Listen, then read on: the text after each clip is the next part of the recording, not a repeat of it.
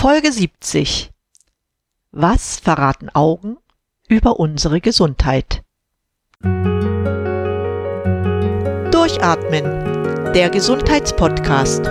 Medizinische Erkenntnisse für deine Vitalität, mehr Energie und persönlichen Erfolg. Von und mit Dr. Edeltraut Herzberg im Internet zu erreichen unter quellendergesundheit.com. Ich begrüße dich ganz herzlich zu dieser neuen Episode. Schön, dass du wieder dabei bist. Heute geht es um ein Thema, das ich noch nie behandelt hatte, um Augendiagnose. Für den medizinischen Laien ist dies eine etwas exotische Diagnosemethode, die sogar, ja sagen wir es, etwas mystisch anmutet. Krankheitstendenzen aus dem Auge zu lesen, hat beinahe so etwas Schicksalhaftes wie die Voraussage der Zukunft durch Handlesen an sich. Dann kommt auch noch eine rechtliche Komponente hinzu. Unser Auge ist wie ein genetischer Fingerabdruck. Es gibt keine zwei Menschen mit gleichen Augen, auch nicht Zwillinge. Ich selbst habe einmal ein Zwillingspärchen gesehen, Eineiige. Sie ließen sich sehr leicht unterscheiden. Jeder hatte eine andere Augenfarbe. Einer blau, einer braun. Sicher, das ist selten, sollte aber auch nur bestätigen, dass Bilder von Augen mindestens genauso individuell sind wie ein Fingerabdruck. Jetzt möchtest du aber doch erfahren, was es mit der Augendiagnose auf sich hat. Ich hatte mich als Heilpraktikerin damit auseinandergesetzt. Alles, was ich weiß, habe ich bei Frank Richter gelernt, ein Heilpraktikerkollege aus Berlin, den ich immer wegen seines enormen Erfahrungsschatzes bewundert habe. Bei der Augendiagnose muss man zwischen den Möglichkeiten diagnostischer Befunde aus der Iris heraus, also der Iridologie, und den Befunden aus der Sklera und den Augenlidern unterscheiden. Die Sklera ist die Lederhaut, die das Weiße im Auge repräsentiert. An der Lederhaut kann man schon sehr viel erkennen, ganz besonders die Gefäßsituation und die Durchblutung. Ich nenne dir zwei Beispiele. Sehr feine, arterielle Gefäße, die fast gerade auf die Iris zulaufen, sind ein Hinweis auf eine Allergietendenz. Wenn man sich die Augen von Kindern betrachtet, dann ist in den meisten Fällen die Lederhaut weiß und kaum von Gefäßen durchzogen. Augen älterer Menschen zeigen dagegen häufig verschiedenste Blutgefäße in den Augen, ein Zeichen, dass die Durchblutung nicht mehr optimal ist. Diese Gefäße können geradewegs auf die Iris zulaufen, sie können geschlängelt, meanderförmig sein, sie bilden mitunter netzartige Strukturen aus. Die Gefäße können sehr fein oder auch millimeterdick sein. Fakt ist, das ist ein Abbild unseres Gefäßsystems und teilweise auch unserer Befindlichkeiten. Je stärker die Gefäße geschlängelt sind, desto stärker ist eine Stresssituation im Körper vorhanden. Das ist ein Hinweis darauf, dass das Blutgefäßsystem Probleme hat, die näher untersucht werden sollten. Neben der Gefäßanordnung im Auge beobachtet man auch Ablagerungen in der Bindehaut, also im Augenweiß. Das können Fettablagerungen, sogenannte Lipidhügel sein, die auch leicht schmutzig gelblich gefärbt sind. Das ist ein Hinweis auf einen gestörten Fettstoffwechsel. Kommen wir jetzt zur eigentlichen Iris-Diagnostik und zu dem, was die Augen über unsere Gesundheit verraten. Dem geübten Therapeuten verrät die Iris sehr viel über einen Menschen. Da ist zum Beispiel die Konstitution und da sind Schwachstellen, die Auskunft über Anfälligkeiten für bestimmte Erkrankungen geben. Dies wird allgemein als Disposition bezeichnet. Die Iris-Diagnostik wird in vielen Heilpraxen sehr intensiv betrieben. Einige wenige Ärzte wenden diese Methode auch an, um einen schnellen Überblick über den Zustand eines Patienten zu gewinnen. Schon die alten Ägypter und auch die Chaldäer aus Babylonien diagnostizierten anhand der Augen. Philippus Mayens beschrieb im 17. Jahrhundert in seinem Buch Physiognomia Medica erstmals eine Zuordnung von Körperorganen in der Iris. Der ungarische Arzt Ignaz von Pescheli, der von 1826 bis 1911 lebte, gilt als der Neubegründer der Irisdiagnostik. Von ihm stammt die erste topografische Karte mit Zuordnungen der Organe in der Iris. Dies bildete die Grundlage für Weiterentwicklung durch Josef Angerer, Josef Deck und Joachim Breu. Einer der ersten Anwender der Irisdiagnostik in Deutschland war der Pastor Emanuel Felke. Erwähnen möchte ich auch Professor Dr. Dr. Horst Ferdinand Hergert, der sehr viel für die Weiterentwicklung der Iridologie getan hat. Was ist nun aber für den Laien wichtig und interessant, über die Iridologie zu wissen? Zunächst einmal etwas über die Struktur der Iris, die auch als Regenbogenhaut bekannt ist. Durch die darüberliegende Hornhaut ist die Iris gut sichtbar und der Therapeut kann sie somit sehr gut betrachten. Das geschieht mit einer Lupe oder, um auch Fotos machen zu können, mit einem speziellen Mikroskop. Auch als Laie sieht man beim Betrachten der Iris bereits sehr viel. Es ist nicht nur die Farbe der Iris, es ist gerade die Struktur, bestimmte Farbgebungen und Linien, die man auch mit bloßem Auge erkennt. Mit einer Lupe sieht man auch feine, helle Linien, abgegrenzte Bereiche und vieles mehr. Das zu deuten sollte man jedoch einem erfahrenen Therapeuten überlassen. Ja sicher, das meiste, was wir über die Iridologie wissen, basiert auf jahrhundertelangen Erfahrungen und wird sehr oft auch als unwissenschaftlich abgetan. Ist das wirklich so? Fakt ist, dass von allen Teilen des Körpers Nervenverbindungen zur Iris bestehen. Das hat Dr. Lang aus Heidelberg 1954 bewiesen. Damit sind die Irissektoren bzw. die Organfelder periphere Repräsentanten dieses Systems. Da die Sektoren Erfolgsareale zentral gelegener Zellkomplexe darstellen muss die gesamte Iris-Einteilung als Modell im ZNS enthalten sein. Zu diesem Schluss kam Dr. Lang bei seinen Forschungen. Und er zeigte in seinen Arbeiten auch, dass die Iriszeichen ihrer Entstehung nach Sympathikuszeichen sind. Das nur zu dem Thema, wie die Aussagen eines Iridologen zu bewerten sind. Das mag nur ein Beispiel sein. Einen wesentlichen Satz von Herrn Richter habe ich mir gemerkt. Alles, was ich im Auge sehe, ist im Körper vorhanden. Der Umkehrschluss gilt jedoch nicht. Damit ist aber auch gesagt, dass nicht alles erkannt werden kann. Dennoch gibt die Augendiagnose Hinweise auf Krankheitstendenzen, auf Schwächen im Körper, auf das Bindegewebe und den psychischen Zustand eines Menschen. Alle ermittelten Fakten, besonders wenn es sich um Krankheitstendenzen handelt, sollten überprüft werden. So mancher Patient kann mit entsprechenden Hinweisen schon vor Auftreten entsprechender Symptome einen Arzt zur genauen Abklärung konsultieren.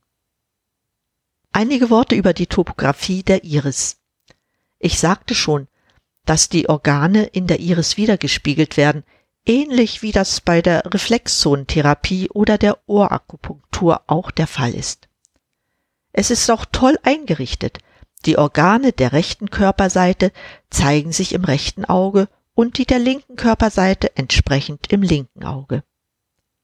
Die inneren Organe wie Magen und Darm sind topografisch in der Nähe der Pupille zu finden, während außen und peripher gelegene Organe wie die Haut, die Stirn oder die Stirnhöhlen am Rand der Iris angeordnet sind. Die Betrachtung der Topographie der Iris mit ihrer typischen individuellen Zeichengebung lässt direkte oder indirekte Rückschlüsse auf einige Systeme des Menschen zu. Das sind die Konstitution, das Bindegewebe, das Nervensystem, die Funktionsweise verschiedener Organe, ja auch die Stoffwechselsituation, Regelmechanismen des Körpers, auf das Immunsystem und die bereits erwähnte Durchblutung. Ich werde hier nicht ins Detail gehen, weil man dafür doch ein fundiertes medizinisches Wissen braucht, um die Augendiagnose zu verstehen. Und auch die Augendiagnose erlernt man nicht an einem Tag. Hinzu kommt, dass eine Selbstanalyse von ungeübten Personen einfach nicht möglich ist. Neben der Konstitution, die uns durch die Geburt mitgegeben wurde, beschreibt die Iridologie die Disposition, also Hinweise auf die physische und psychische Verfassung eines Menschen und er bestimmt die Diathesen. Diathesen beschreiben die Anfälligkeit, also die Prädisposition bzw. Neigung eines Organismus für bestimmte Erkrankungen oder Krankheitszustände. Damit zählt die Iridologie zu den Methoden der sogenannten Präventionsdiagnostik. Das bedeutet, man versucht zu erkennen, wie ein Mensch angelegt ist, wie er sich bisher verhalten hat und wie er sich eventuell weiterentwickeln wird.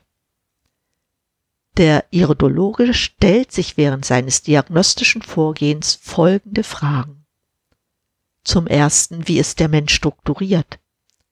Das bedeutet die Ermittlung der genetischen Grundstruktur, also der Konstitution und den ererbten Anlagen.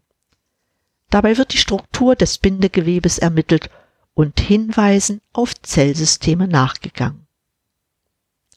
Die zweite Frage ist, wie ist der Mensch zentriert? Dabei bewertet der Therapeut die sogenannte Iris-Krause, also das, was direkt um die Pupille herum gelagert ist, schaut sich den Gehirnsektor und das Nervensystem an. Und die dritte Frage, der der Iridologe nachgeht, ist, wie sauer ist ein Mensch? Der Säurebasenhaushalt ist von großer Bedeutung für die Gesundheit. Das kann in der Iris leicht erkannt werden. Einmal durch bestimmte Ablagerungen in der Iris oder durch besonders helle, wölkchenartige Gebilde, die nur der Iridologe sieht. Und das auch nur in blauen Augen. Es können sofort Maßnahmen eingeleitet werden, den Säurebasenhaushalt zu verbessern. Das ist ein großer Vorteil. Und die letzte Frage des Iridologen beschäftigt sich damit, wie vorgeschädigt der Mensch ist. Entsprechende Hinweise auf Gendefekte und Vorschädigungen können gut erkannt werden. Pigmente in der Iris geben darüber hinaus Hinweise auf Enzymprobleme oder auf länger andauernde Prozesse. Die Iris ähnelt in ihrer Struktur also einer Landkarte, auf der verschiedene Organzonen abgebildet sind. Die Iriszeichen geben Auskunft über mögliche Belastungen der Organe und über genetische Dispositionen, über die Veranlagung zu bestimmten Krankheiten sowie die Neigung des Patienten zu gewissen krankhaften Reaktionen oder Symptomen. Diese Zeichen sollten jedoch von einem verantwortungsvollen Arzt oder Heilpraktiker lediglich als Hinweiszeichen betrachtet werden und im Anschluss eine schulmedizinische Absicherung erfahren. Einige Iriszeichen möchte ich dir noch benennen. Dazu gehören zum Beispiel Lakunen.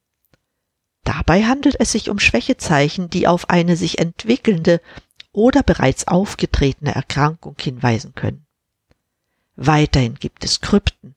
Das sind Defektzeichen, das können Waben als Lücken sein, die auf Organschwächen oder schwere Erkrankungen hinweisen. Helle Strahlen in der Iris sind reflektorische Zeichen, die eher auf akute oder wiederkehrende Reizzustände schließen lassen. Zu den bereits erwähnten Konstitutionen zählt zum Beispiel die lymphatische Konstitution. Das sind meist Menschen mit überwiegend blauen Augen. Diese Konstitution deutet auf eine Neigung zu Infekten mit Fieber- und Lymphknotenschwellungen hin. Eine weitere Konstitution ist die hämatogene Konstitution. Diese Menschen haben vorwiegend braune Augen mit einer Veranlagung zu Herz-Kreislauf-Erkrankungen. Die Iris-Diagnose hat präventiv sehr viele Möglichkeiten, aber auch Grenzen, die ich teilweise schon angedeutet habe. Sie ist als alleiniges Diagnoseverfahren nicht geeignet. Die Iris-Diagnose ist ein zusätzliches Verfahren, das eine schulmedizinische und naturheilkundliche Diagnostik sinnvoll ergänzen kann, weil sie Hinweise auf bestimmte Krankheitsveranlagung und auf die körperliche und geistige Widerstandskraft eines Menschen geben kann. Der Vorteil der Iridologie besteht für den Patienten darin, dass er seine Schwachstellen kennenlernen kann, um Erkrankungen vorzubeugen und Erkrankungstendenzen frühzeitig beeinflussen kann.